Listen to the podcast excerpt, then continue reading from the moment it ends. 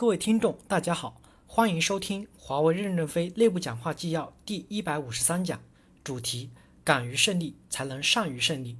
任正非在英国代表处的讲话纪要。本文刊发于二零零七年七月十三日。导读部分：敢于胜利是一种境界，是一种智慧；善于胜利是一种能力，是一种方法。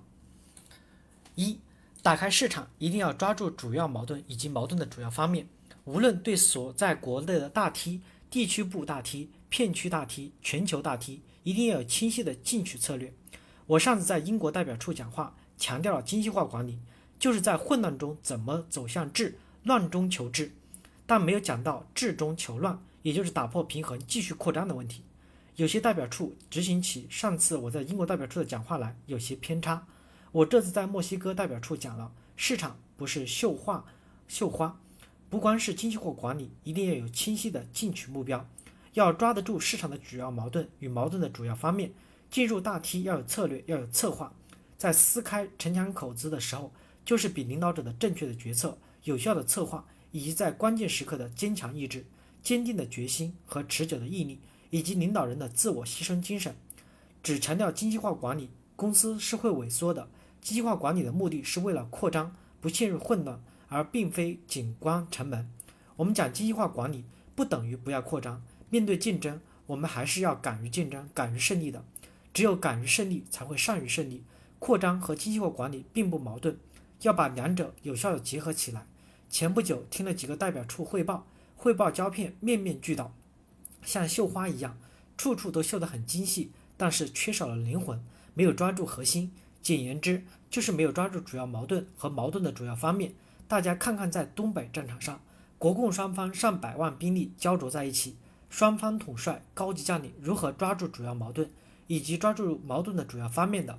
浑水摸鱼，只有强者才能摸到鱼。现在人力成本在上升，销售毛利在下降，只有扩大规模才能摊薄成本。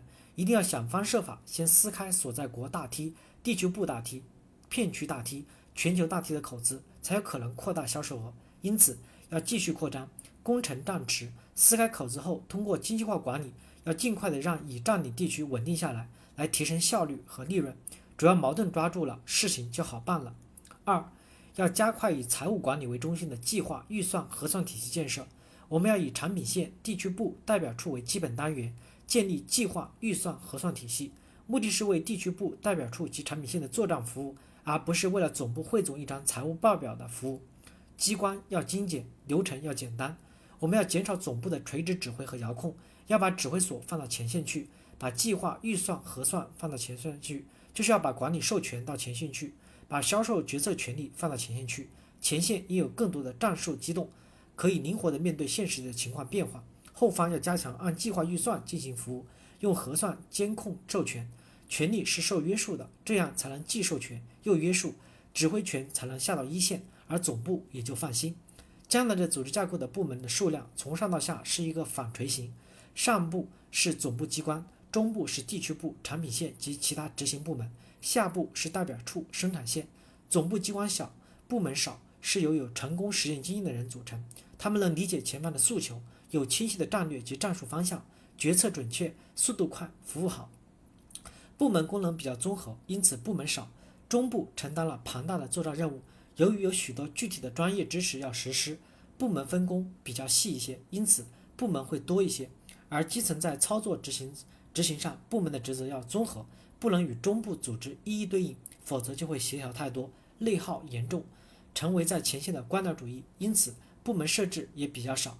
因此近一段阶段，我们就要继续缩短流程，精简及合并一些部门，使运作快捷、通畅、安全、可靠。EMT 决定全流程管理点超过五个的，必须经 EMT 批准。要把管理权与智慧权分开来，多一些并联处理，少一些串联审批。计划预算是最不好做的，因为你跟他的战略意图密切相关。地区部总裁、产品线的总裁、代表处一把手是计划的头，计划要按你的战略意图做，把规范化的方法表达。三，要敢于胜利，才能胜于胜利。回想当年董事长带着大家进攻 BT Wonderful Telephonic 的时候，我们真的是蚍蜉撼树，不自量力。没有那时的勇敢精神，就没有今天的好局面。这是值得我们各级正职干部好好学习的榜样。各级管理部门都要围绕不断改善自己的工作，有效的符合全流程的效率，来支持公司的扩张。我们要合理的调整我们挑选的干部、培养干部的方法，如何选好部门的正职与副职，正副职是否可以有不同的培养标准与选拔标准？我认为副职一定要至少要精于管理，大大咧咧的人不适合做副职。副职一定要通过精细化管理来实施组织意图，这就是背的行为。正职必须要敢于进攻，文质彬彬，温良恭俭让，事无巨细，眉毛胡子一把抓，而且越抓越细的人是不适合做正职的。正职必须清晰地理解公司的战略方向，对工作有周密的策划，有决心、有意志力、有毅力，赋予自我牺牲精神，能带领团队不断地实现新的突破，这就是狼的标准。我们在评价政治的时候，不一定要以战利品的多少来评价，应对其关键事件行为过程中体现出来的领袖色彩给予关注。我们人力资源政策的制定是以奋斗者为本的，公司的人力资源体系建设有了很大的进步，薪酬、福利政策、保障制度已经建立起来了。争取在未来几年内梳理完善、稳定下来。后备干部的建设比什么都重要，要把那些既有决心、有意志、有能力又懂管理的人提升到管理岗位上。江山代有人才出，不要太多的论资排辈。我们的干部要尽快的成长起来，既能攻城，也能善于守城。管理进步，财务跟上，善于进攻，精于管理，为打大仗做好准备。四，要减轻员工非主业务的负担，使他们更多的精力需要在主业务上。我们对一般员工的考核太多太复杂，有些目的性并不明确，应该是干什么、学什么、考核什么。现在搞得面太广，员工负担较重。我认为对于主业业务关系不大的负担要减轻，各级部门要认真的梳理，各级管理团队一定要把一定要注意把关。在一般性的学习上，应由员工自愿参加，不应强制性。我们只选拔认同我们价值观的员工。有些人无意进入了担当管理岗位，何必一定要逼着他呢？他多休息。好一些，身体能好一些，工作也会好一些。